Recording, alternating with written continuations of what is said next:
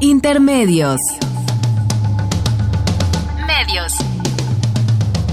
Los medios son más que el cuarto poder. Los medios son más que el cuarto poder. Intermedios. Con Tania Rodríguez y Juan Manuel Valero. Tania Rodríguez y Juan Manuel Valero. Intermedios. Fábrica inigualable de héroes y villanos.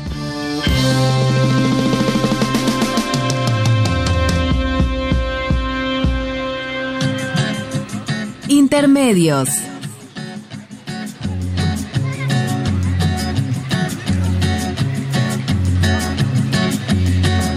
Solo voy con mi pena, sola va mi condena. Correré mi destino para burlar la ley, perdido en el corazón de la grande Babilón. Me dicen el clandestino por no llevar papel. Pa' una ciudad del norte yo me fui a trabajar. Mi vida la dejé entre Ceuta y Gibraltar. Soy una raya en el mar, fantasma en la ciudad. Mi vida va prohibida, dice la autoridad. Solo voy con mi pena mi condena, correré mi destino. Bienvenidos a Intermedios, hoy jueves 16 de febrero de 2017. En nombre propio y en el de Tania Rodríguez los saluda Juan Manuel Valero, con el enorme gusto de poderlo hacer a través de los micrófonos de Radio UNAM peruano, clandestino, africano, clandestino, marihuana ilegal.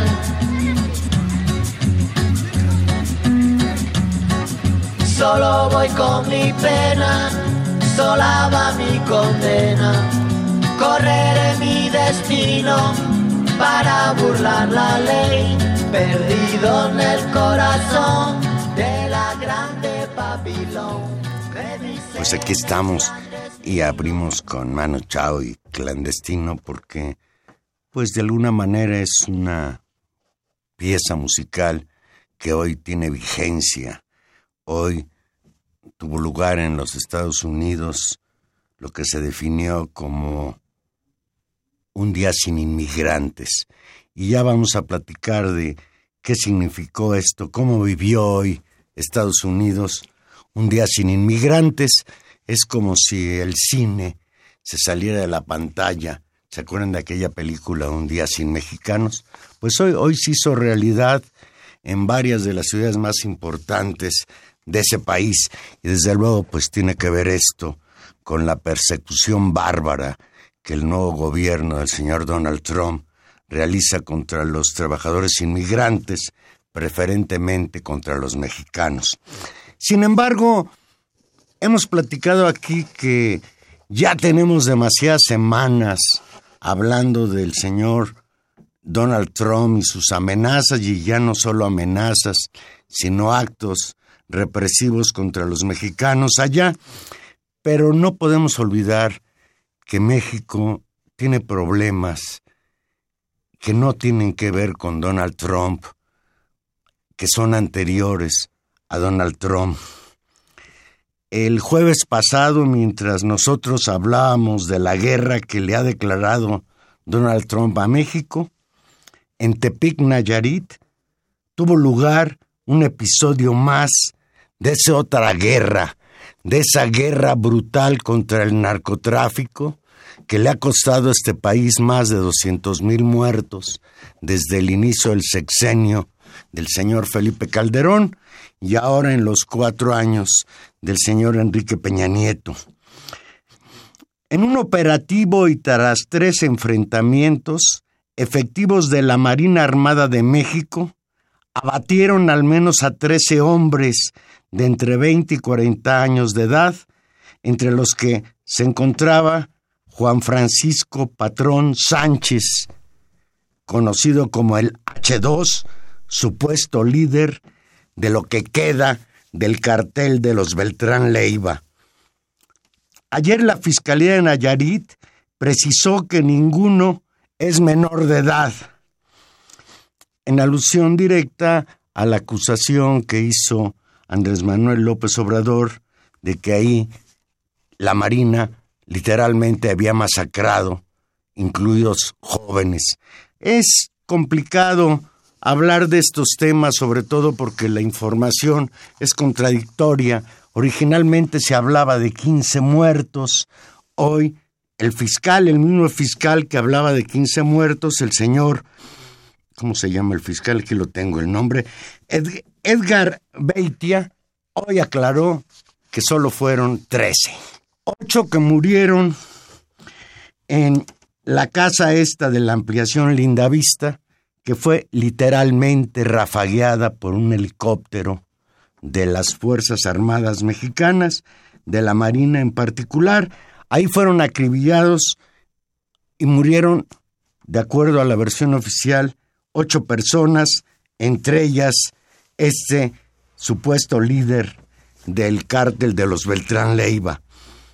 En la brecha que conduce a Trigomil fueron ultimadas cuatro personas y una más en la brecha que conduce de Aguacate a Duraznito. Cuando yo hablo de Tepic Nayarit, me provoca problemas hablar de que pasen estas cosas ahí. Es una ciudad en la que viví, a la que quiero muchísimo.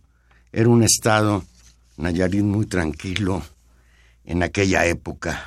Este operativo y dichos de López Obrador ocasionó que el secretario de Gobernación, Miguel Ángel Osorio Chong, acusara a López Obrador de oportunista y de querer lucrar políticamente con las acciones de las Fuerzas Armadas contra criminales. En respuesta, López Obrador dijo que si el presidente Enrique Peña Nieto hubiera visto cómo sucedieron los hechos en Tepic, donde se masacró a presuntos narcotraficantes, no se atrevería a decir que no hay crisis en México.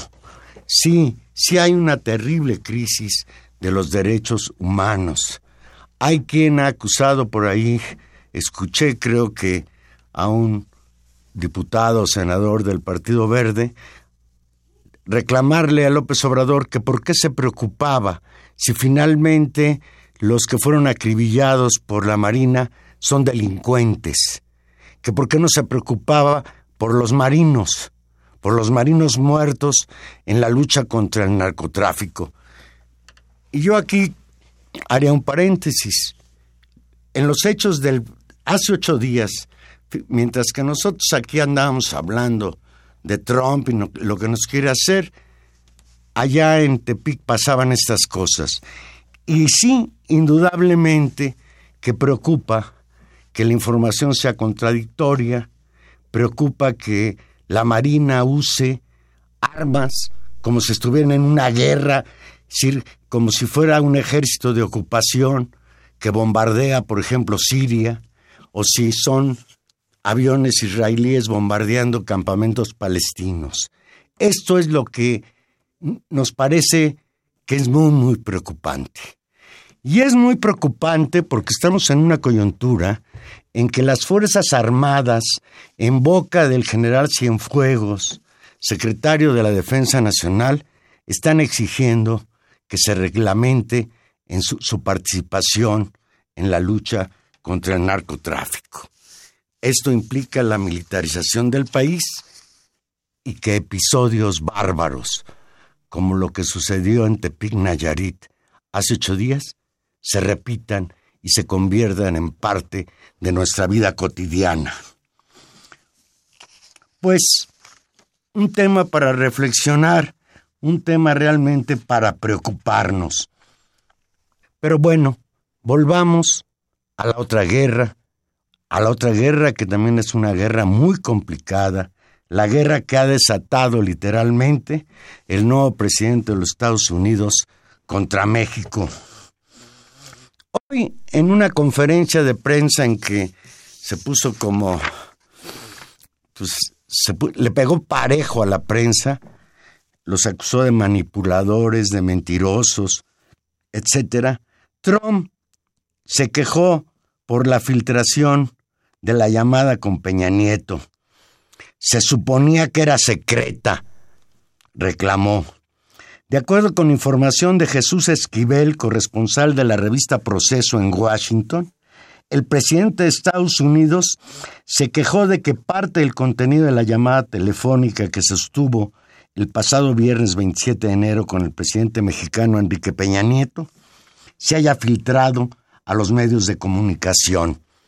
Leo textual. Se suponía que era secreta, declaró en referencia a la conversación del pasado viernes 27 de enero y agregó, me quedé en shock cuando me enteré que se había filtrado a los medios y afirmó durante una conferencia de prensa que ofreció en la Casa Blanca. En esa misma conferencia de prensa, Trump insistió en que el enemigo público número uno de los Estados Unidos son los migrantes, los delincuentes mexicanos, y anunció que se incrementarán las redadas, que ya son hoy una situación de verdadera preocupación para las comunidades mexicanas en aquel país. Pero el señor Trump encontró una respuesta hoy mismo. Hace una semana empezó a circular un afiche sin firma en las redes sociales en la que se invitaba a todos los migrantes radicados en Estados Unidos a hacerse invisibles en reclamo por la política antimigratoria impuesta por el presidente Donald Trump.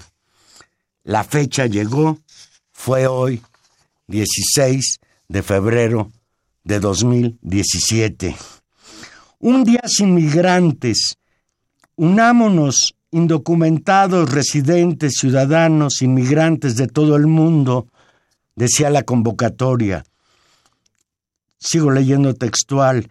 No ir a trabajar, no abrir nuestros negocios, no comprar en tiendas o por internet, no comer en restaurantes, no comprar gasolina, no ir a clases, no mandar a nuestros hijos a la escuela. Y luego refiriéndose a Trump, Señor presidente, sin nosotros y sin nuestro aporte, este país se paraliza. Preparémonos para no salir. Perderemos un día de trabajo, pero podríamos ganar mucho más. Con eso concluye el afiche y bueno, pues parece ser que la convocatoria tuvo éxito en varias ciudades de los Estados Unidos, de acuerdo con información que ha surgido de los corresponsales allá en California, en San Francisco, en Los Ángeles, hubo verdaderamente un día sin mexicanos, un día sin restaurantes, un día sin servicios, un día sin escuela, un día sin trabajo. Algunos de los que comentan dicen que parecía como si fuera un domingo, pero un domingo muy especial porque estaban cerrados los restaurantes, desde luego en su mayoría negocios de mexicanos o de migrantes de otras nacionalidades.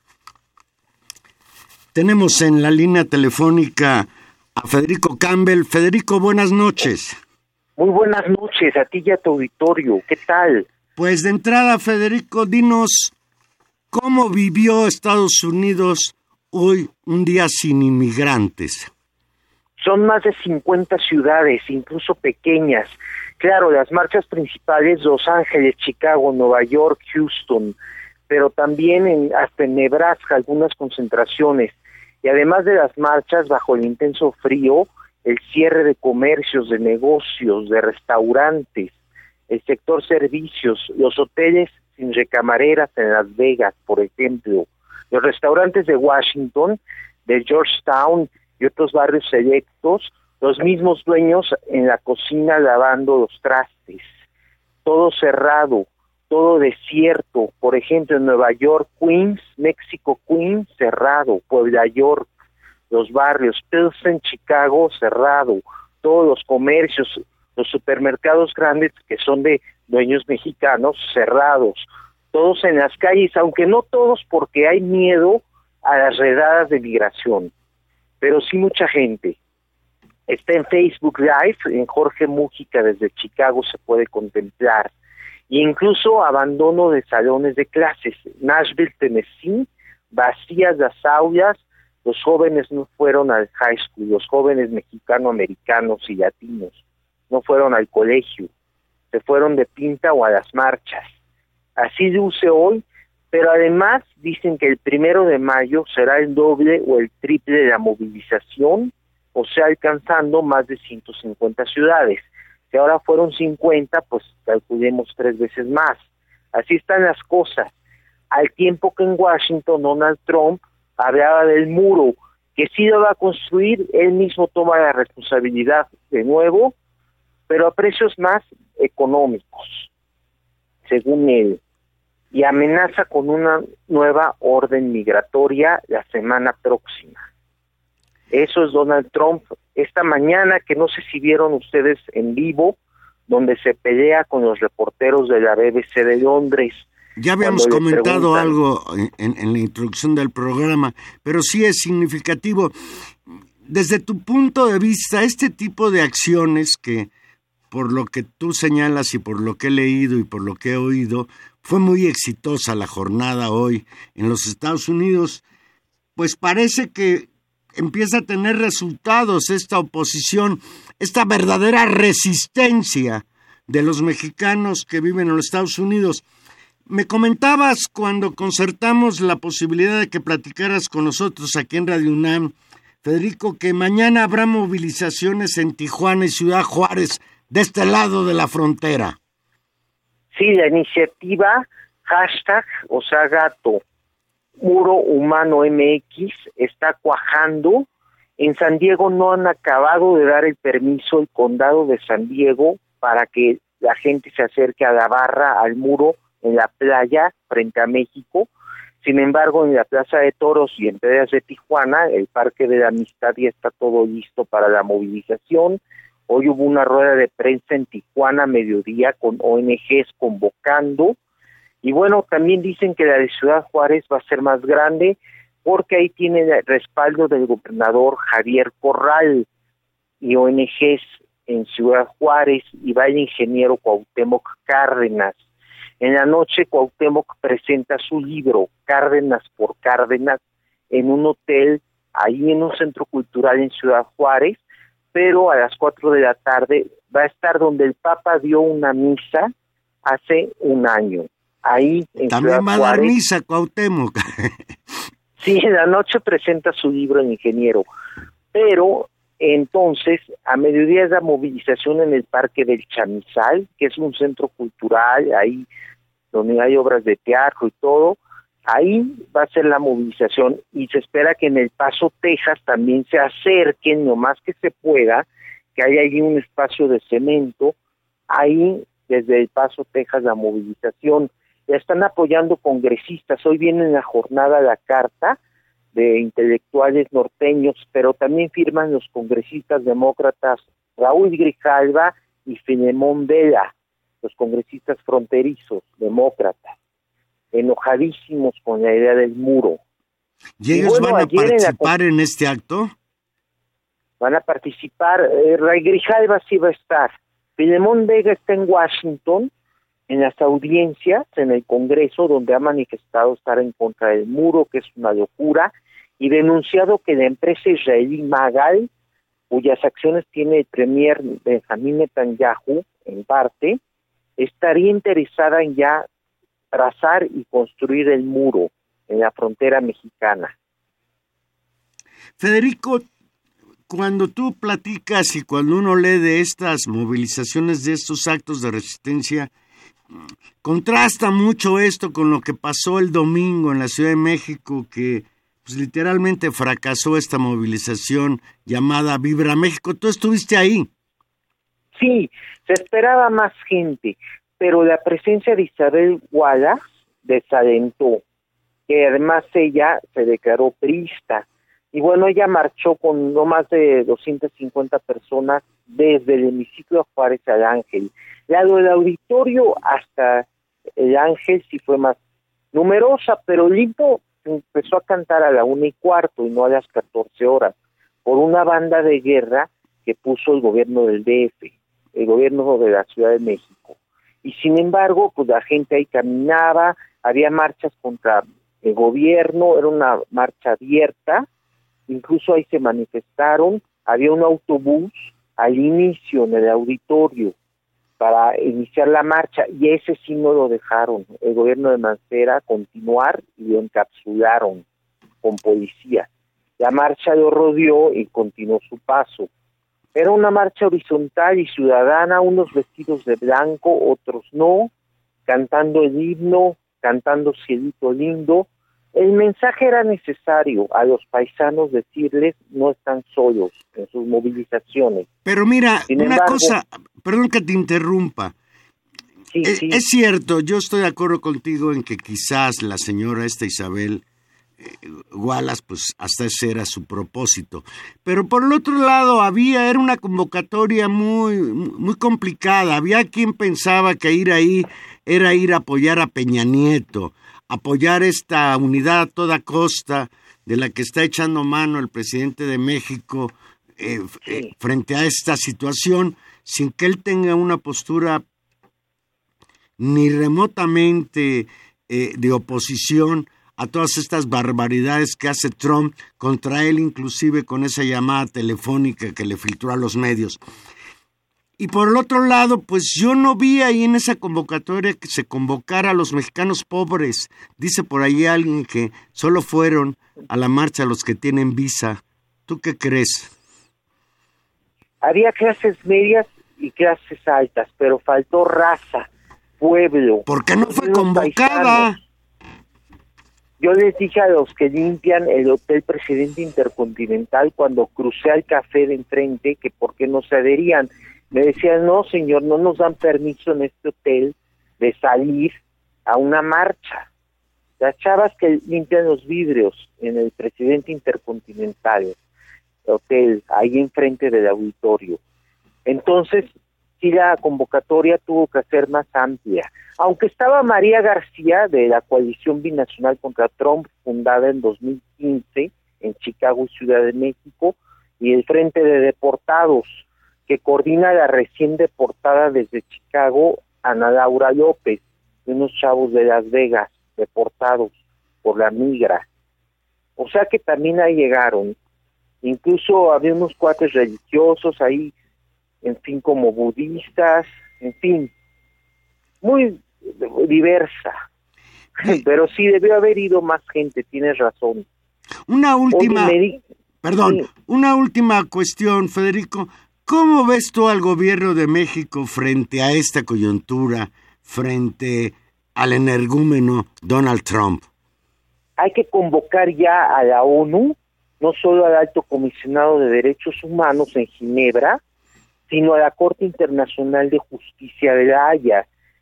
Si México ya fue capaz de llevar a Estados Unidos a ese máximo tribunal por el caso Avena, que es el de los mexicanos sentenciados a muerte en Estados Unidos, sobre todo en Texas, sin que hubiera notificación consular de la Convención de Viena, entonces, ¿por qué no llevarlo ahora también a la Corte Internacional de Justicia de la Haya? Cuando el señor Donald Trump viola tratados internacionales. Y si construye el muro más, por ejemplo, el tratado que permite a los indios Ham o Pápagos cruzar sin pasaporte de Arizona a Sonora y viceversa para hacer sus ancestrales rituales. Entonces, si hay un muro, ya no van a cruzar estos indígenas pápagos, como lo vienen haciendo entre otros tratados internacionales. ¿No? Hay, hay una cuestión que, que pues le brinca a uno, que cada vez nos encontramos más en las calles, incluso en la Ciudad de México, a migrantes centroamericanos, caribeños, hasta africanos, etcétera, pidiendo limosna en las calles, porque el gobierno de México tampoco se porta nada bien con los migrantes, Federico es ya país de destino.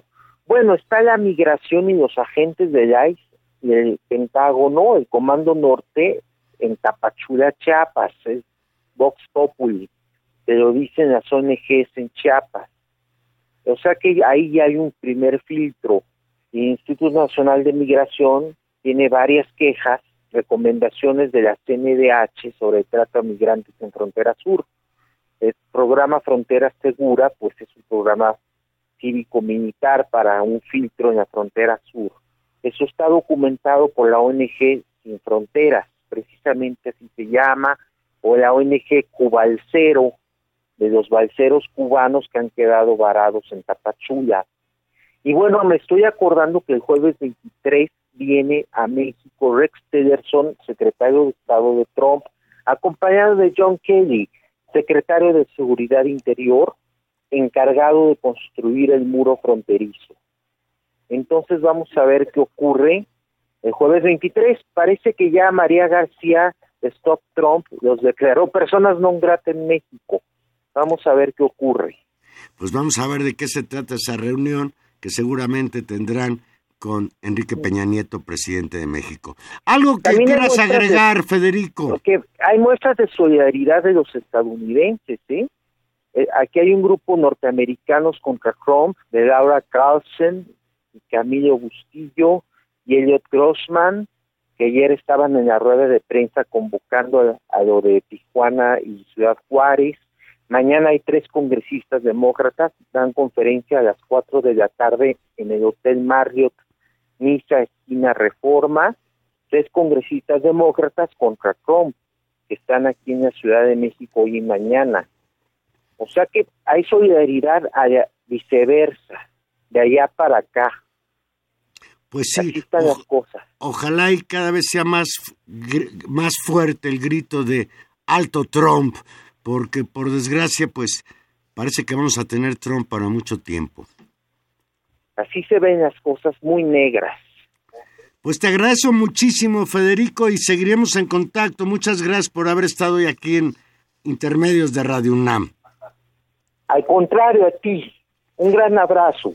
Gracias, Federico. Federico Campbell, un muy buen amigo nuestro, un gran periodista de temas internacionales. Él trabaja para el Canal 11 y hoy ha tenido la amabilidad de platicar con nosotros de primera mano sobre lo que fue un día sin inmigrantes en los Estados Unidos. Vamos a hacer una pausa y aquí regresamos. Recuerde que estamos en vivo. Llámenos 5536 8989 o Lada sin costo 01800 5052.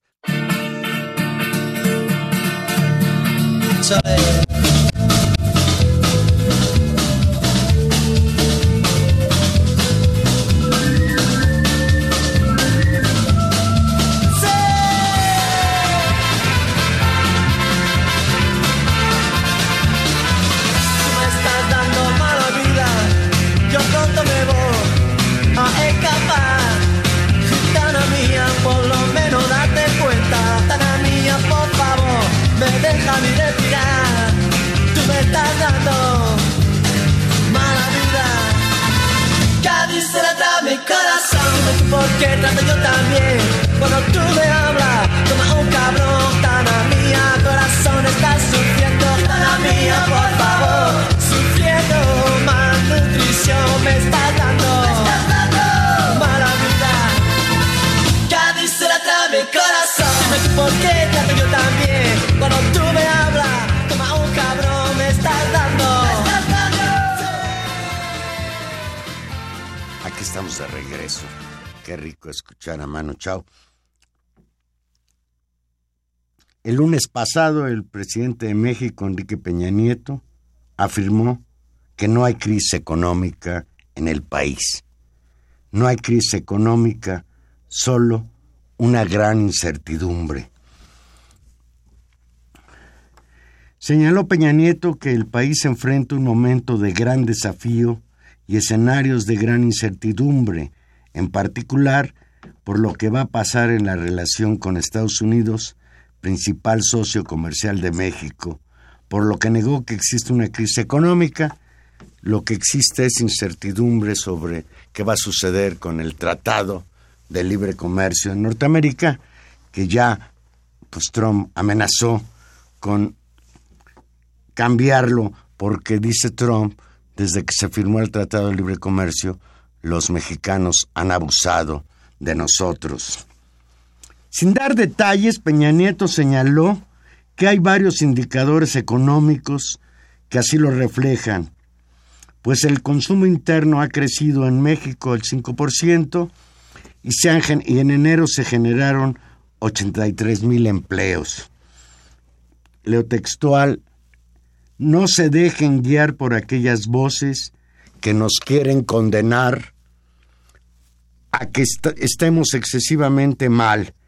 Tenemos rezagos, tenemos retos, pero también avances importantes, dijo Peña Nieto ante comunidades beneficiarias del programa Prospera. Yo creo que el señor presidente Enrique Peña Nieto debió haber dado más elementos de, análisis para poder eh, creer que no hay crisis económica, porque con datos que también provienen del gobierno, pues hay, hay indicadores que parecieran mostrar otra cosa. Se ha disparado la inflación impulsada por el alza en los precios de, de, gasolinas y el gas doméstico. La inflación tuvo un incremento mensual de 1.7%, con lo que su tasa anual se colocó 4.72% en enero pasado, informó hace ocho días el Instituto Nacional de Estadística y Geografía, el INEGI. Por el otro lado, también hay anuncios por parte de la Secretaría de Economía que se han caído las inversiones extranjeras. Hay quien habla también de que hay un creciente desempleo. Pues vamos a ver si tiene razón Peña Nieto en esta afirmación de que no hay crisis económica. Tenemos en la línea al doctor Gustavo Leal. Buenas noches, Gustavo. Qué gusto de saludarlos, Juan Manuel, Tania, auditorio. Un placer estar nuevamente con ustedes. Hoy Tania no está presente, pero sí está presente en espíritu. Eh, al espíritu le. Y recibe tu saludo. Gustavo Leal, dice Peña Nieto que no hay crisis económica, que solo hay gran incertidumbre. es que curiosa declaración en este momento, ¿verdad?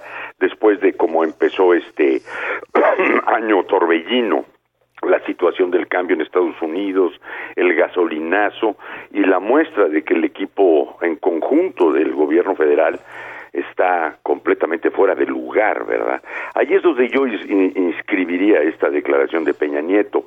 Tengo yo la impresión de que para todos nosotros, los que seguimos de oficio el comportamiento del país, la economía mexicana, pues está claro que el equipo ha quedado en offside, está fuera de lugar estar calificando a Trump de loco solo revela la incapacidad para comprender que ahí detrás estamos asistiendo a un ajuste muy fuerte dentro de diferentes posiciones de alternativas norteamericanas para su modelo capitalista, ¿verdad?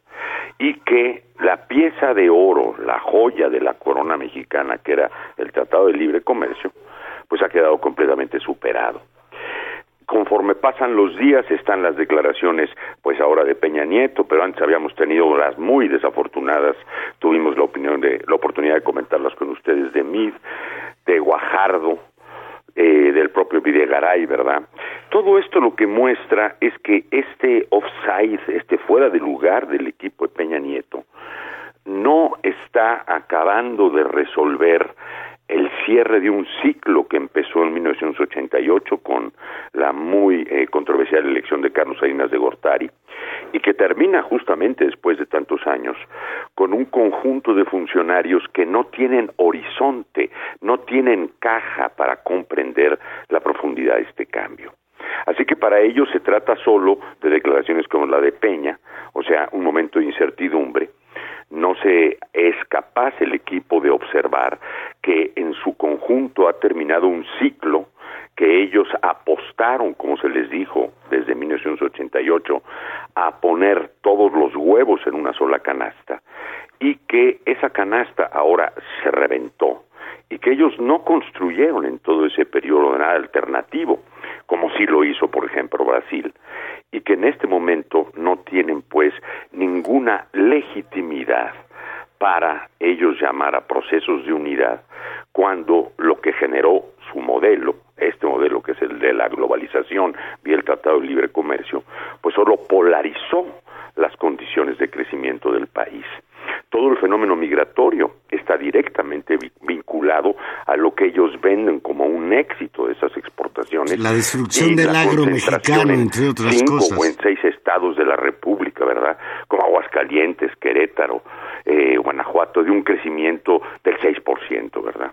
Creo yo que ahí es, Juan Manuel, donde se enmarca esta declaración profundamente ignorante de Peña Nieto y de su equipo. De acuerdo con él, con Peña Nieto, en este discurso que dio el lunes pasado, eh, la, la principal incertidumbre es no saber qué va a pasar en la relación con Estados Unidos, principal socio comercial de México.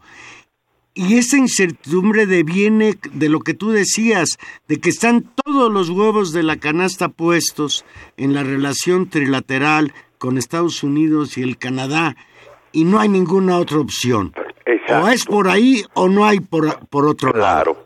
Era una posición, además, se los dijimos muchísimas veces, Juan Manuel, extraordinariamente cómoda, ¿no? O sea, todos los secretarios de Hacienda, a partir de ASPE, ¿verdad? Tenemos esa extrema comodidad, llevada, llevada, por ejemplo, en el periodo de los panistas con Cordero, pues casi al absurdo de carcajadas, ¿verdad? Este único secretario azul tecnócrata, ¿no? Ernesto Cordero. Bueno, en todos ellos el hilo conductor desde 88 hasta acá es casi no pensar, o sea, en la medida en que la economía norteamericana se comporte mejor, pues entonces a México le va a ir bien. Jamás se volvieron a preocupar por ninguna de las otras dimensiones.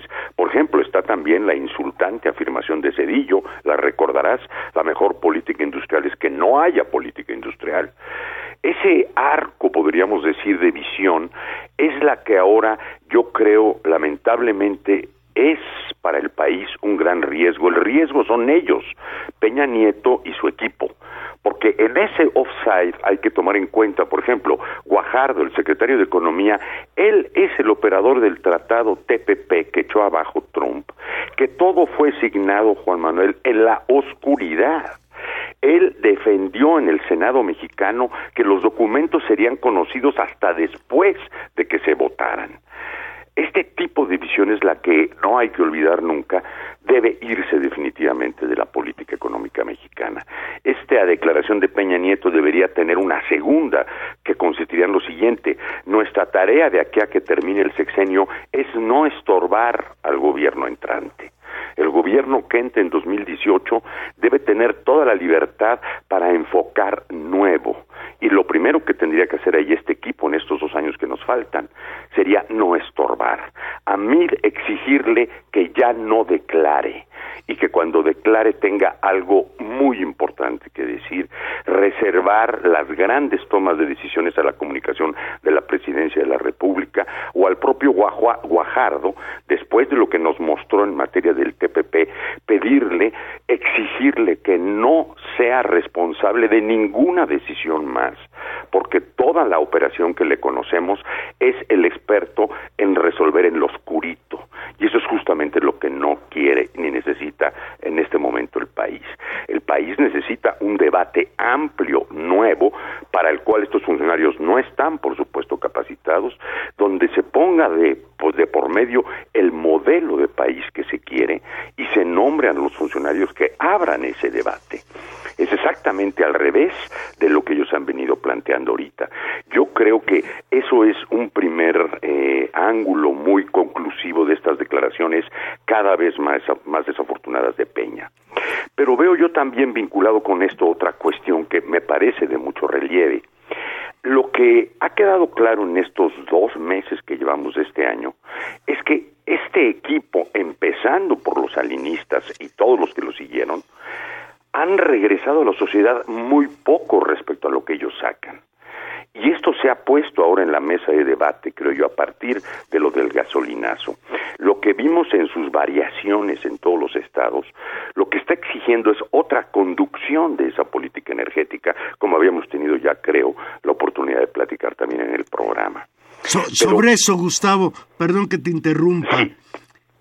la última vez que platicamos, hablábamos de que para el secretario de Hacienda, para Peña Nieto, era impostergable el aumento en los precios de la gasolina. Sí, en su visión no hay otra. Porque si no, la economía, la macroeconomía iba a tronar. Y nuestros hijos, dijo Miss, ¿verdad? Y hasta nuestros hijos la van a pagar. Hasta y eso sin dijo. embargo, pues nos suspendieron el nuevo gasolinazo, que aquí entre nos, cosa que les agradezco.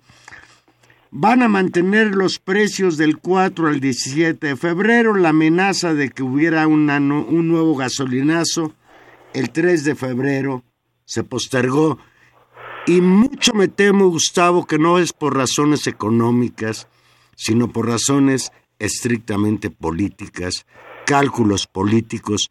No sé cuál sea tu opinión. Eh, es, exacto lo que tú dices. Incluso tenemos la declaración del subsecretario Mesmacher, el subsecretario de Hacienda, no de MID, reconociendo que la decisión era exactamente como tú la pones, política. ¿A qué se referían? A que el PRI de Ochoa, este otro tecnócrata montado ahora ahí en lo que queda de ese aparato político autoritario, pues solicitaba una revisión por el costo electoral que tiene con vistas a las elecciones de los tres estados, entre ellas el Estado de México, de este año. Por supuesto que tienes toda la razón, pero yo creo que es solo una intención parcial. Realmente de Mido, de Guajardo, no se puede esperar más que una exigencia de que ya no decidan. A mí me parece que eh, es imposible que una cabeza como la de Mid, que está en offside permanente desde las declaraciones de Trump, sea capaz siquiera de entender lo que el país requiere en este momento. Y ahí es donde yo creo que es muy interesante que se exija ahora con las plataformas, por ejemplo, la de Morena que está saliendo, que se exija una definición diferente para que estos debates realmente empiecen a ocurrir. No hay en la tradición de la cultura política autoritaria de México, del PRI En especial, ninguna eh, capacitación para sentarse a proyectar un país.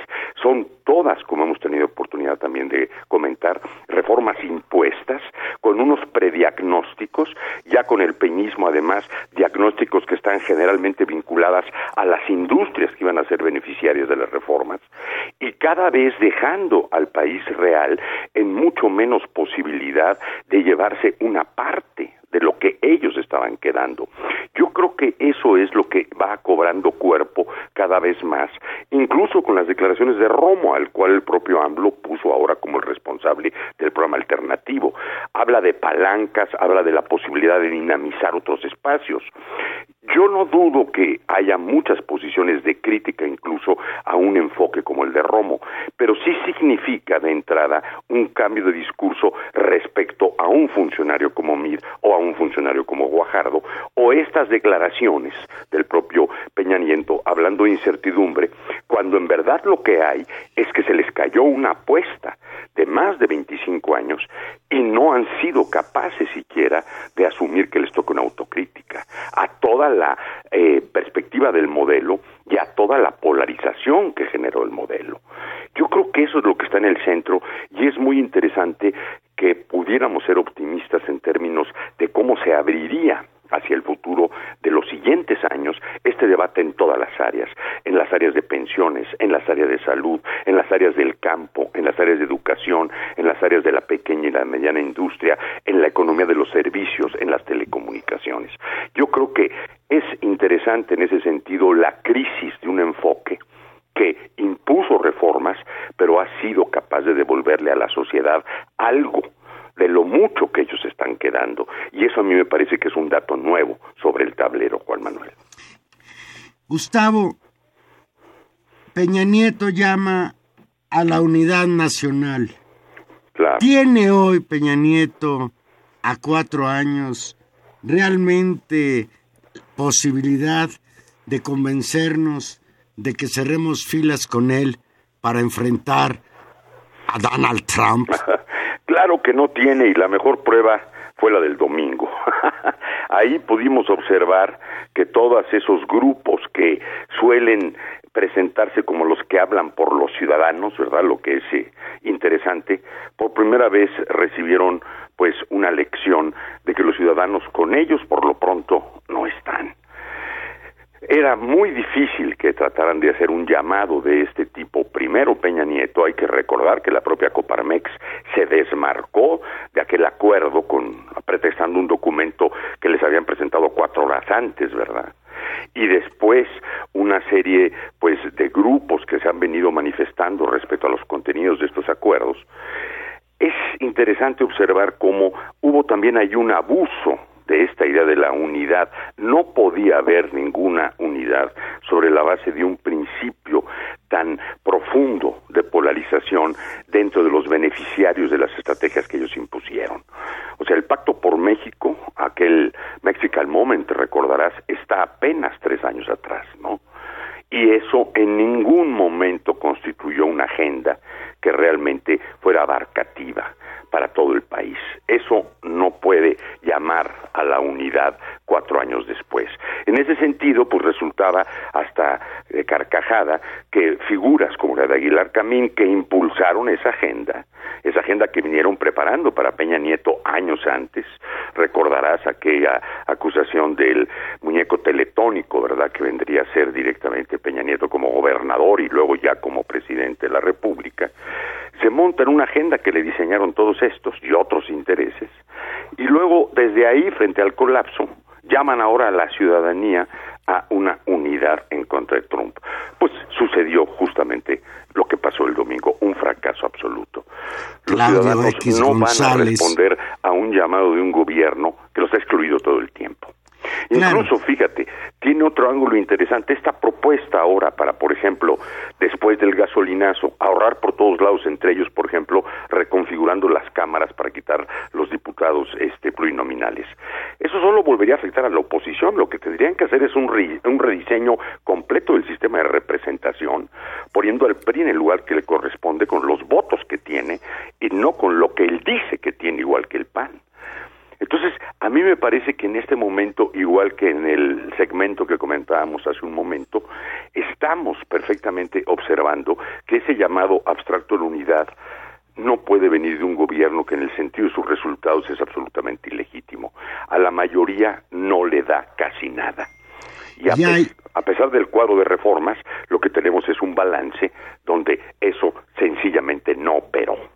Y fíjate, un elemento que se dice poco que suele ignorarse o que incluso Donald Trump sirve para ocultarlo, el tremendo problema de la corrupción que en estos cuatro años de gobierno de Enrique Peña Nieto se ha agudizado, esta barbaridad de que Duarte está huido después de que se robó miles de millones de pesos del héroe de Veracruz. Fíjate hoy, Gustavo, hoy en Aristegui Noticias dice la Auditoría Superior de la Federación que detectó pagos indebidos por 208 millones de pesos en el hangar presidencial que construyó un amigo de Peña Nieto. Pues sí. La obra fue realizada por la empresa Concretos y Obra Civil del Pacífico, propiedad ni más ni menos que Juan Armando Hinojosa Cantú, el señor de la Casa Blanca. Ese es otro elemento, porque cuando hablan de que se van a recortar los salarios o van a hacer esfuerzos de, de ahorro para enfrentar la crisis, pues creo que es, que es también una manera de engañarnos, ¿no? Claro, además yo creo que aciertas, el rasgo eh, característico del peñismo es ese nivel de corrupción que yo le me gusta denominarlo el estilo atlacomulco de gobernar, ¿verdad? Eso es un rasgo distintivo desde el principio hasta el final. Ahí está la casa de Malinalco, la Casa Blanca, lo de Duarte, es todo el sexenio. Y luego, pues las acusaciones que ahora penden justamente en el caso de Obrecht, la empresa brasileña sobre Pemex, ¿verdad? Todo, que llevó incluso al procurador a una visita a Brasil, ¿no? O sea, ese es el rasgo y eso es lo que es interesante. Cierran el sexenio eh, con esa tonalidad básica de forma de gobierno. Y eso pues les ha restado todos los apoyos de un fuerte contingente empresarial. Pero la sociedad lo único como decía yo que le muestra es que se quedan con mucho regresan muy poco. Tú desde ahí no puedes llamar con legitimidad a ninguna unidad. Y sobre todo si no procedes una autocrítica y sobre todo como decía al principio si no aceptan que lo mejor que pueden hacer es ya no estorbar permitir que aunque falte todavía lo que falte sea el próximo gobierno el que tome cartas porque ellos Guajardo Mir Peña Nieto Videgaray están en offside están en la pelea anterior antes de que se sentara Trump ahí, independientemente de la complejidad que tenga este mismo fenómeno dentro de los propios Estados Unidos y el mundo, ¿no? Antes que Trump, los problemas los tenemos en México y tendríamos que solucionarlos aquí. Eso está en primer lugar, son problemas que han generado nuestro modelo de crecimiento impuesto por ellos.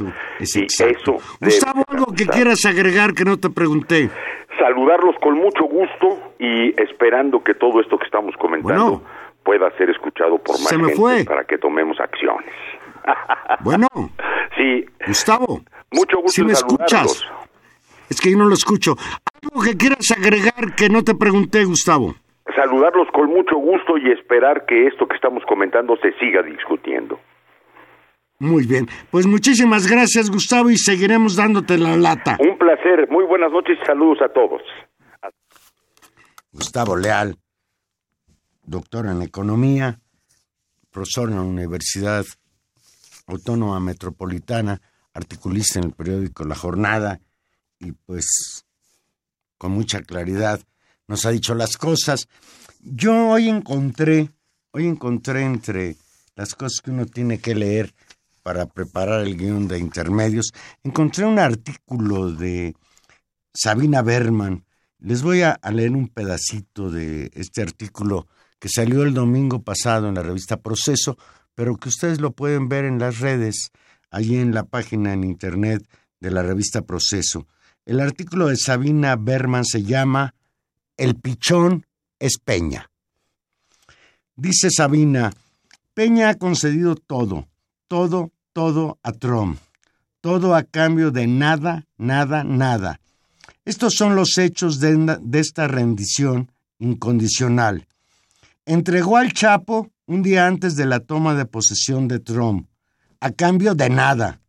Aceptó reabrir el Tratado de Libre Comercio y modificarlo aun cuando Trump ya lo violó. Aceptó que las armadoras de automóviles estadounidenses reculen en sus planes de inversión en México sin penalizarlas por incumplir sus contratos con el gobierno federal y con ciudadanos particulares. Aceptó recibir pacífica y dócilmente a los deportados. Hasta fue ahí a tomarse la foto en el hangar cuando llegaron. Aceptó que Trump suba los aranceles a los productos mexicanos que entran a Estados Unidos sin medidas de castigo de México a los productos de aquel país. Aceptó, dice Sabina Berman, incluso la entrada del ejército estadounidense a México, de acuerdo con las filtraciones que ha habido de esa llamada telefónica. Continúa ella. Para colmo, sabemos que Peña nos miente. Peña ha dicho a Trump cosas que ha negado haber dicho ha oído insultos que ha negado haber oído, le ha prometido considerar asuntos que luego ha desconocido. Y concluye esta parte, les recomiendo que lo lean ustedes entero. Dice Sabina finalmente que ella lo que recomienda es, lo primero es llamar a Trump lo que es, enemigo de México. Nuestros hijos y nietos nos están mirando desde el futuro próximo. En cinco años nos preguntarán qué hicimos cuando Trump se propuso destrozarnos. Diremos que marchar y gritar a coro frases vacías. Así concluye su artículo Sabina Berman y así vamos a concluir hoy intermedios. Estuvimos con ustedes en los controles técnicos don Humberto Sánchez Castrejón, en la producción don Gilberto Díaz Fernández. Hoy no tuvimos, por desgracia, la presencia de Tania Rodríguez, que tenía asuntos de otra índole que arreglar. Pues no me queda más que despedirme, Juan Manuel Valero, desearles que tengan una muy, muy bonita noche.